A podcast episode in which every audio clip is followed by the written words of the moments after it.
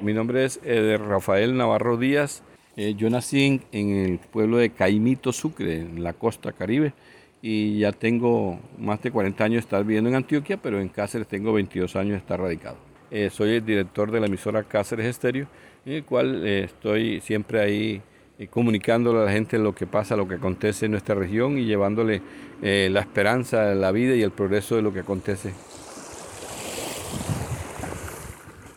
¿Qué relación tiene usted con el río Doneder? La relación eh, siempre ha sido casi constante porque antes yo vivía eh, cerca donde está el parque, es decir, detrás quedaba el río. Duré ocho años ahí viviendo en ese sector y en el cual eh, tras del patio estaba siempre el río y la, continuidad de, en tiempos como estos de invierno que se crecía, gracias a Dios, había un, bastante porcentaje de altura donde yo estaba, a, diferencia de otras personas que están acá eh, con el río propiamente en el patio. Yo estaba un poco más elevado. Y entonces siempre era en la mañana o en la tarde mirar cómo estaba el caudal, eh, mirar a veces los pescadores, los muchachos que se lanzan del puente, que tiene siempre una altura, póngale de 15, 20 metros, y ellos lo hacen como una continuidad y un deporte. Para uno es algo riesgoso, entonces eh, siempre uno está eh, porque todos estos pueblos del Bajo Cauca eh, son ribereños y la gente vive del bareque, los pescadores, eh, los que trabajan sacando arena o balastro. Entonces se vive mucho del agua y del río en estas zonas del Bajo Cauca.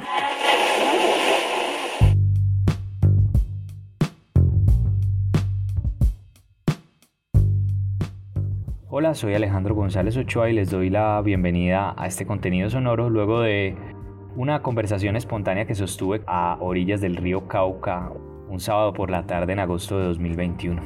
Le doy la bienvenida también a Diana Ramírez Hoyos. Hola Diana, ¿cómo estás? Hola Alejo, ¿cómo estás? Muy bien Diana, hoy comenzando una etapa que yo creo que va a ser muy importante para la audiencia en el Bajo Cauca antioqueño, pero también esperamos que sea la posibilidad de que las historias desde esta región que hoy comenzamos a contarle lleguen a oyentes de diferentes partes del país y esperamos que del mundo también. Diana, nosotros estamos conversando porque comienza un, proyecto que se llama Contando lo Nuestro. Contanos tú cómo te vinculas hoy a este proyecto. Es un proyecto, tengo que decir que me parece, me entusiasma mucho porque permite como vincular varias cosas que me gusta hacer. Eh, la primera, Em, pues el trabajo con medios de comunicación, porque soy comunicadora social periodista. Y la segunda, digamos, el trabajo también con organizaciones desde la perspectiva del mercadeo, de las empresas y pues también pues porque es regional, entonces llego a coordinarlo em, y, y, lo que buscamos es hacer un fortalecimiento que em, pues eh, intenten como mejorar la situación de estas, de estas emisoras que constituyen en muchas ocasiones en, en los territorios apartados nacionales, pues como es la vocación de la radio comunitaria, el único medio o el medio natural para que la gente pueda reconocerse, leerse, comprender lo que le pasa y pues a partir de ello también programar hasta sus vidas. Bueno, Diana, yo también me vinculo a este proceso. Estaré al frente de la parte formativa y el fortalecimiento técnico de las emisoras y estaremos trabajando junto a gente muy talentosa. Y pues me gustaría como darle paso a alguien que pues ha estado al frente de procesos similares en otras partes del territorio nacional y que viene en representación de una firma que estará pues también como operando el proyecto que ya pues nos estabas presentando les recuerdo que se llama Contando lo Nuestro.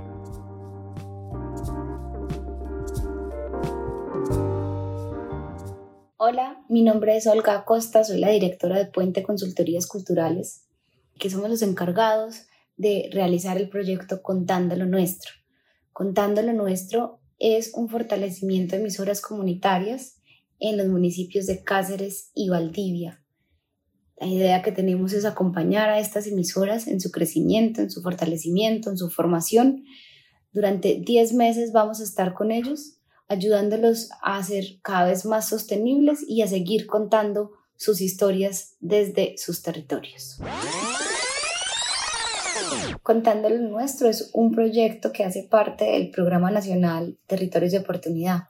Este programa hace intervención en distintos municipios de Colombia en las líneas de infraestructura, de proyectos productivos y en la línea que nos convoca que es economías no tradicionales.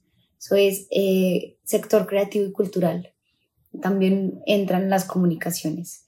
Entonces hacemos un énfasis en las emisoras comunitarias y nos emociona mucho porque entendemos, sabemos, hemos escuchado radio mucho tiempo y sabemos la importancia que tienen las emisoras comunitarias para el desarrollo local, también para mantener a una comunidad mm, informada, comunicada y sabemos que este es uno de los medios que puede llegar, que tiene muchísimo más impacto y que puede llegar hasta los sectores más rurales de los territorios.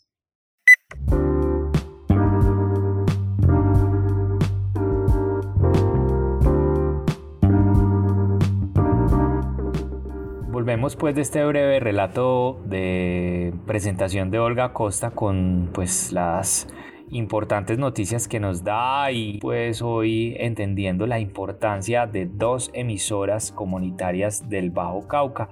Y Diana, pues a, mí me gustaría un poco como que describieras las etapas que va a tener.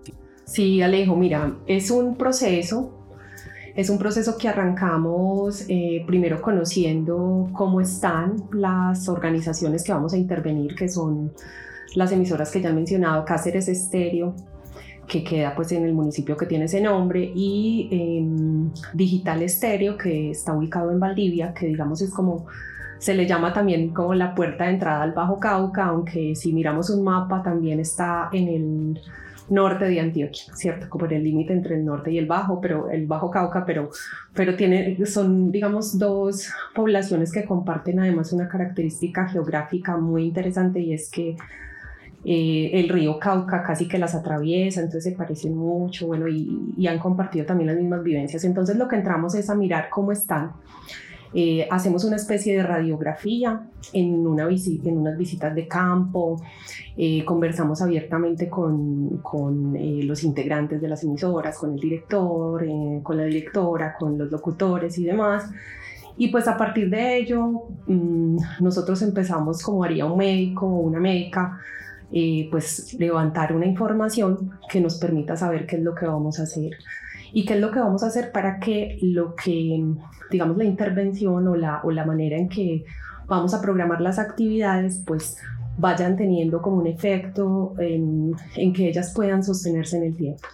Entonces, esa sería como la primera parte, esa es la primera parte de ese diagnóstico. También analizamos el entorno, por supuesto, cómo está la, competitividad eh, de las emisoras comunitarias con un énfasis en Antioquia. Y después de eso, mm, pues ya lo que empezamos es a, a, desarrollar o, o dejamos plasmado como un plan, una hoja de ruta es decir, bueno, eh, específicamente qué hacemos con esta emisora, qué hacemos con esta otra, y entre otras cosas ahí entra un componente muy interesante que sería muy chévere que tú lo contaras, que es el del laboratorio. Me gustó mucho el nombre que le pusiste. Y em, pues ahí vamos a hacer intentar generar semilleros, em, eh, dejar unas capacidades instaladas eh, también referente a cómo las emisoras se van acomodando al nuevo ecosistema mediático, pero al mismo tiempo vamos a tener otras cosas, ¿cierto? Entonces vamos a, vamos a acompañarlos en lo financiero mm, para que pues el negocio pueda tener sostenibilidad, vamos a acompañarlos en lo administrativo para que se pongan metas y las puedan medir y los vamos a acompañar en un plan de comercialización. Todo eso lo hacemos mientras nos estamos articulando con otro proyecto que se inscribe en territorios de oportunidad, que es el de circuitos cortos de comercialización, que consiste en fortalecer también a los productores de la zona, pues la idea es que hagamos un plan de comunicaciones con ellos, trabajamos un asunto de redes eh, al mismo tiempo y bueno, ahí vamos generando unos productos, unos contenidos, y pues la idea es que cuando nos vayamos del territorio no se note nuestra ausencia, sino que de verdad dejemos unas habilidades en liderazgo y en, digamos, fortalecimiento real de esos medios que, como te decía, son tan importantes para estas comunidades.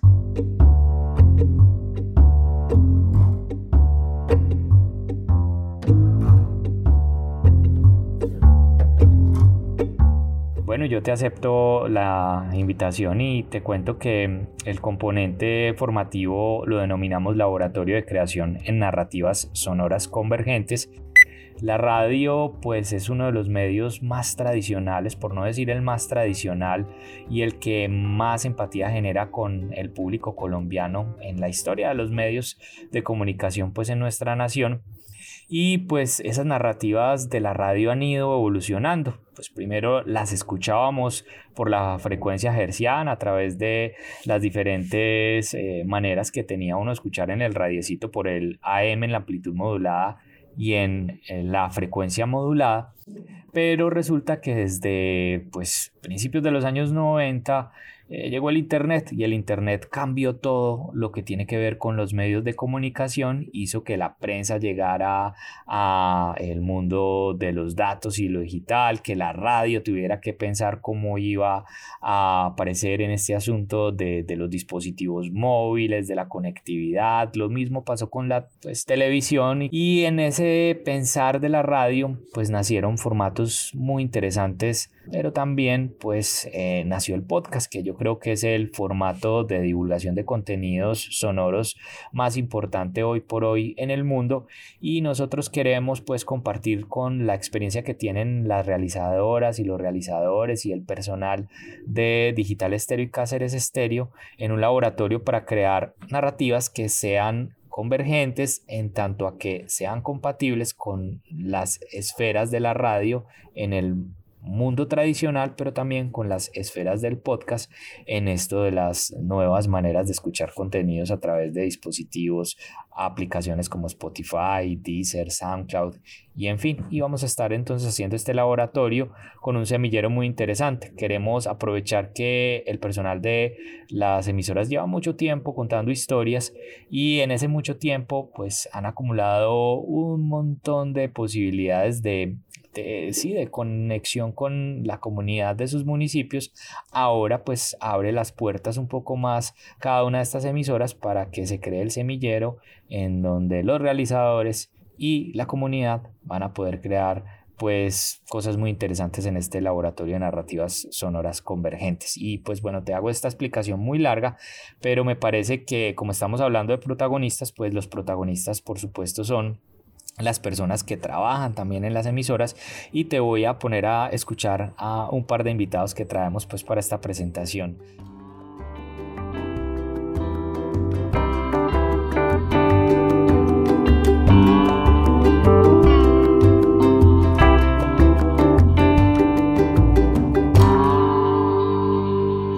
Hola, ¿qué tal? Soy Cristian Galván eh, para el proyecto Contando lo Nuestro de la emisora Cáceres Estéreo.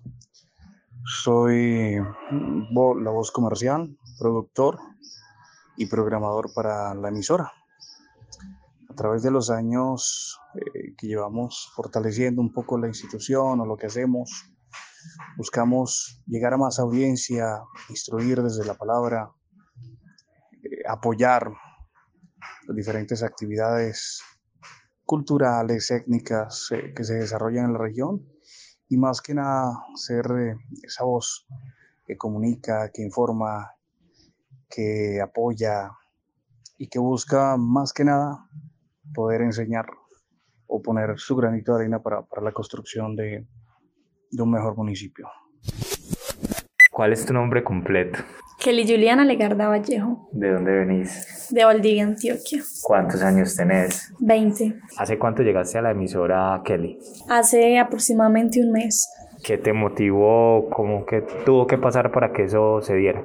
Eh, pues he estado en capacitaciones de comunicaciones, o sea, en semilleros y en cosas así. Entonces una vez José, el locutor de acá de la emisora, me dijo que si me interesaba aprender, pues me necesitaban hacer como unos reemplazos.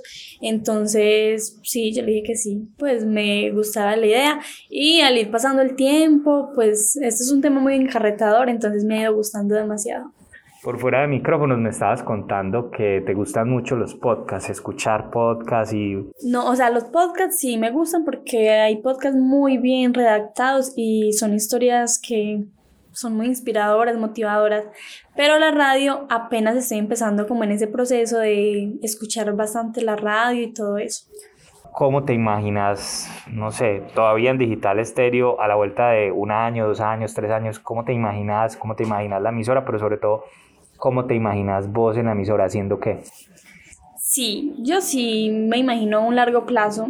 Eh, pues yo inicié simplemente como por, para mirar a ver qué, qué tanto podía hacer, pero digamos que esto de la radio es muy encarretador. Entonces, digamos que no es solo hablar, bueno, vamos a hablar en la emisora, no, es como llegar a tener esa importancia de saber de que lo que uno dice va a tener mucha importancia en lo que las personas vayan a estar escuchando.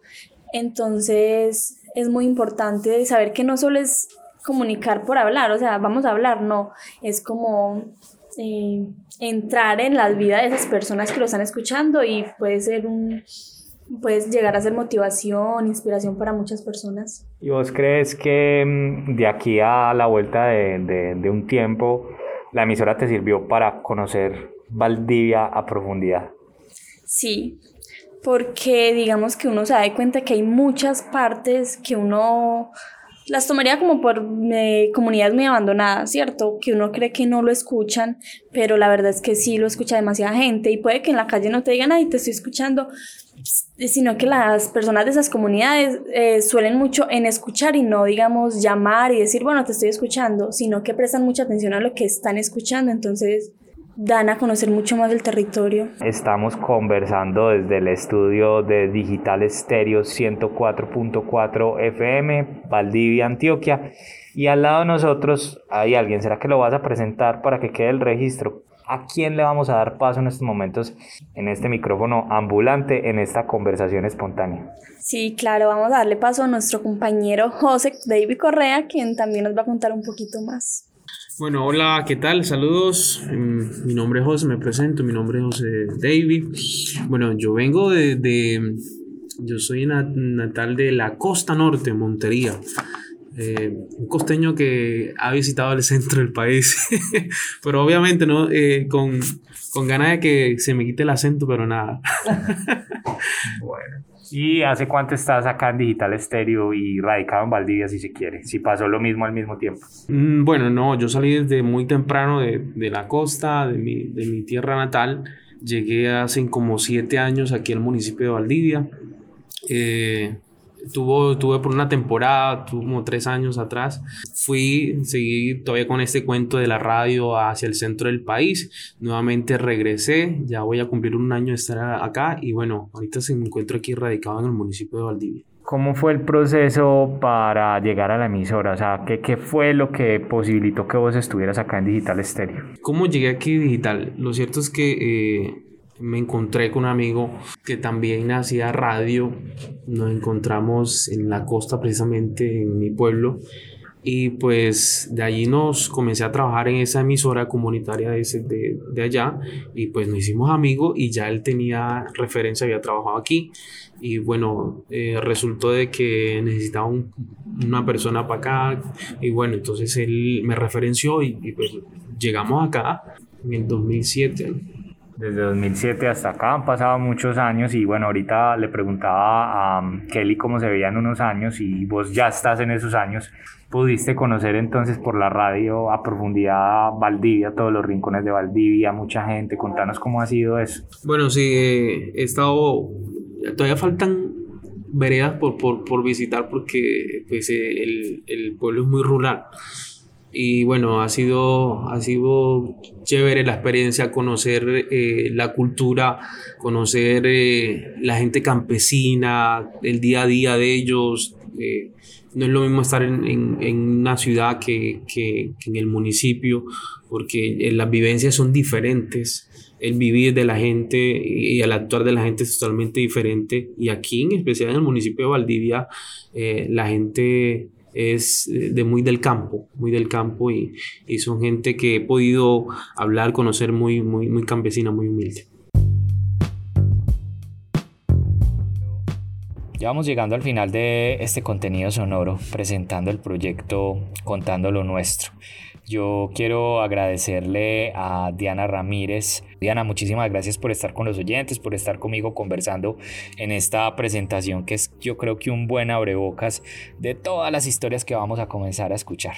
No, pues Alejo, muchas gracias a ti por eh, darme voz para contar eh, como las expectativas que tenemos en este, en este proceso, pues y, pues, y espero que podamos seguir eh, conversando mm, a medida que vayamos eh, cumpliendo como los objetivos que nos hemos propuesto. Yo estoy segura de que, de que el trabajo que vamos a realizar y que estamos realizando ya, pues porque parece como si no hubiéramos empezado y de verdad ya llevamos bastantico trabajando, trasnochando también, pensándonos cosas muy chéveres.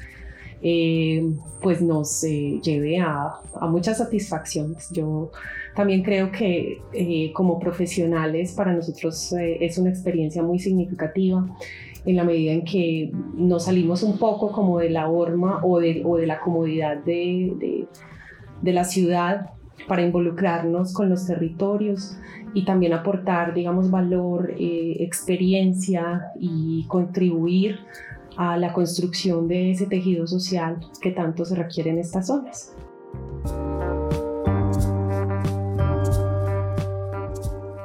Y antes de partir quiero recordarles que esto es una producción de Puente Consultorías Culturales para el fortalecimiento de emisoras comunitarias de Cáceres y Valdivia, contando lo nuestro, en el marco del programa Territorios de Oportunidad. Soy Alejandro González Ochoa y junto a Diana Ramírez Hoyos estuvimos presentándoles este primer contenido sonoro.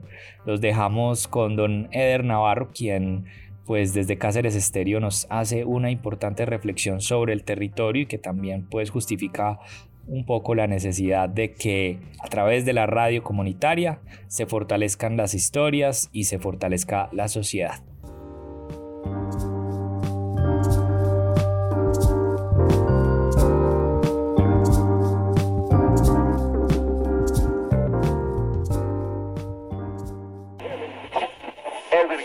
En estos pueblos que realmente son de esperanza y con ganas de seguir adelante después de pasar un, un rato, digamos, de desolación, de desalojo, de penas, de amarguras por muchas cosas que han pasado.